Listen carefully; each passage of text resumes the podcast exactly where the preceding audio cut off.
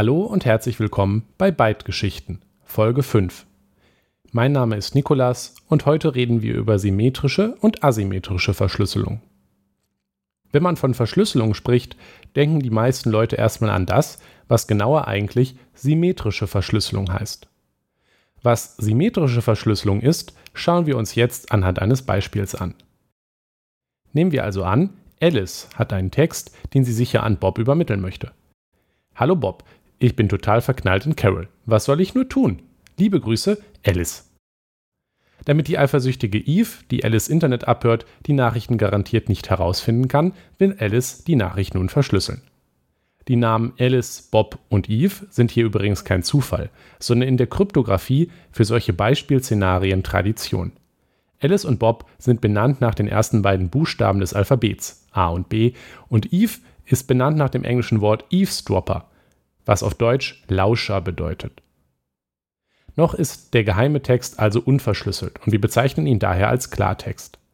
Alice benutzt einen symmetrischen Verschlüsselungsalgorithmus, um ihre Nachricht mit einem Passwort, auch Schlüssel genannt, zu verschlüsseln.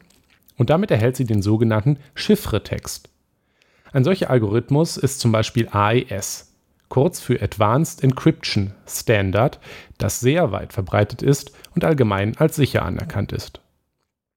Alice schickt den verschlüsselten Chiffretext nun an Bob.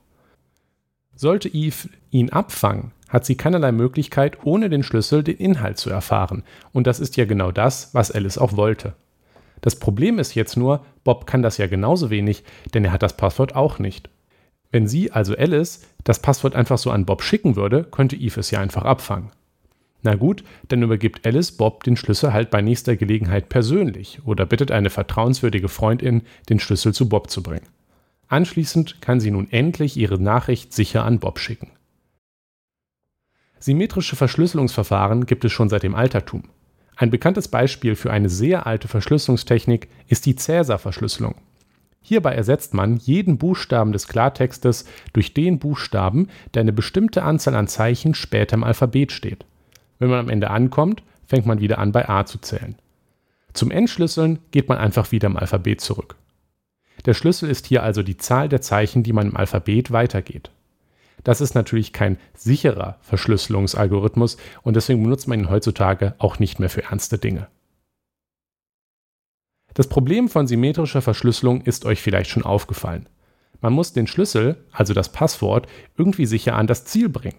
Das führt aber die Verschlüsselung ad absurdum, denn es ist ja gerade das Ziel, sicher zu kommunizieren, unabhängig davon, ob ich einen sicheren Sendeweg habe.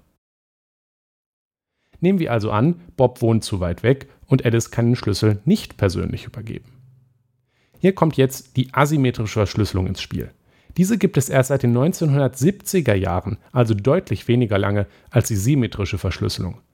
1970 wurde nämlich die bis heute genutzte RSA-Verschlüsselung erfunden, die ist benannt nach ihren Erfindern Rivest, Charmy und Edelman. Hier gibt es statt nur eines Schlüssels zwei. Und diese muss nicht Alice, die die Nachricht schickt, sondern Bob, also der Empfänger, erstellen. Bob generiert sich also ein zusammenpassendes Schlüsselpaar, einen öffentlichen und einen privaten Schlüssel. Den öffentlichen Schlüssel kann er, wie der Name schon sagt, einfach veröffentlichen. Alice erhält diesen also auch und verschlüsselt ihre Nachricht an Bob damit. Das Tolle an dem asymmetrischen Verschlüsselungssystem ist es nun, dass die mit dem öffentlichen Schlüssel verschlüsselte Nachricht nicht mit demselben Schlüssel wieder dekodiert werden kann. Obwohl Bob den öffentlichen Schlüssel veröffentlicht hat, kann Eve den Chiffretext also nicht knacken. Stattdessen braucht man zum Entschlüsseln nämlich den privaten Schlüssel, den Bob ja zusammen mit dem öffentlichen Schlüssel generiert hat, aber für sich behalten hat. Wenn er nun die mit seinem öffentlichen Schlüssel verschlüsselte Nachricht erhält, kann er sie mit seinem privaten Schlüssel entschlüsseln und lesen. Wenn Alice sich auch ein Schlüsselpaar erstellt und ihren öffentlichen Schlüssel veröffentlicht, kann Bob ihr auch sicher verschlüsselt antworten.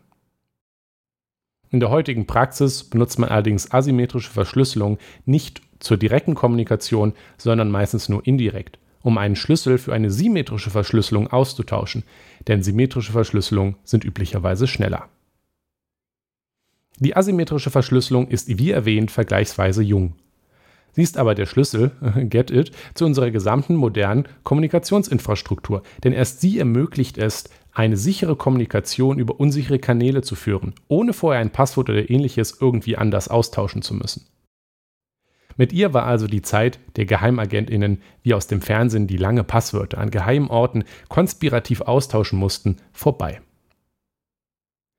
Symmetrische und asymmetrische Verschlüsselungsverfahren sind also zentrale Elemente des Werkzeugkastens der sicheren Kommunikation. Alleine reichen sie aber übrigens noch lange nicht aus. Zum Beispiel muss Bob ja irgendwie auch überprüfen, dass die Nachricht wirklich von Alice ist und nicht von Eve gefälscht wurde. Zu wirklich sicherer Kommunikation gehört also noch viel mehr und in zukünftigen Folgen von Byte-Geschichten werden wir uns sicher noch weitere Aspekte von Verschlüsselung angucken. Bis dahin nicht vergessen, encrypt everything.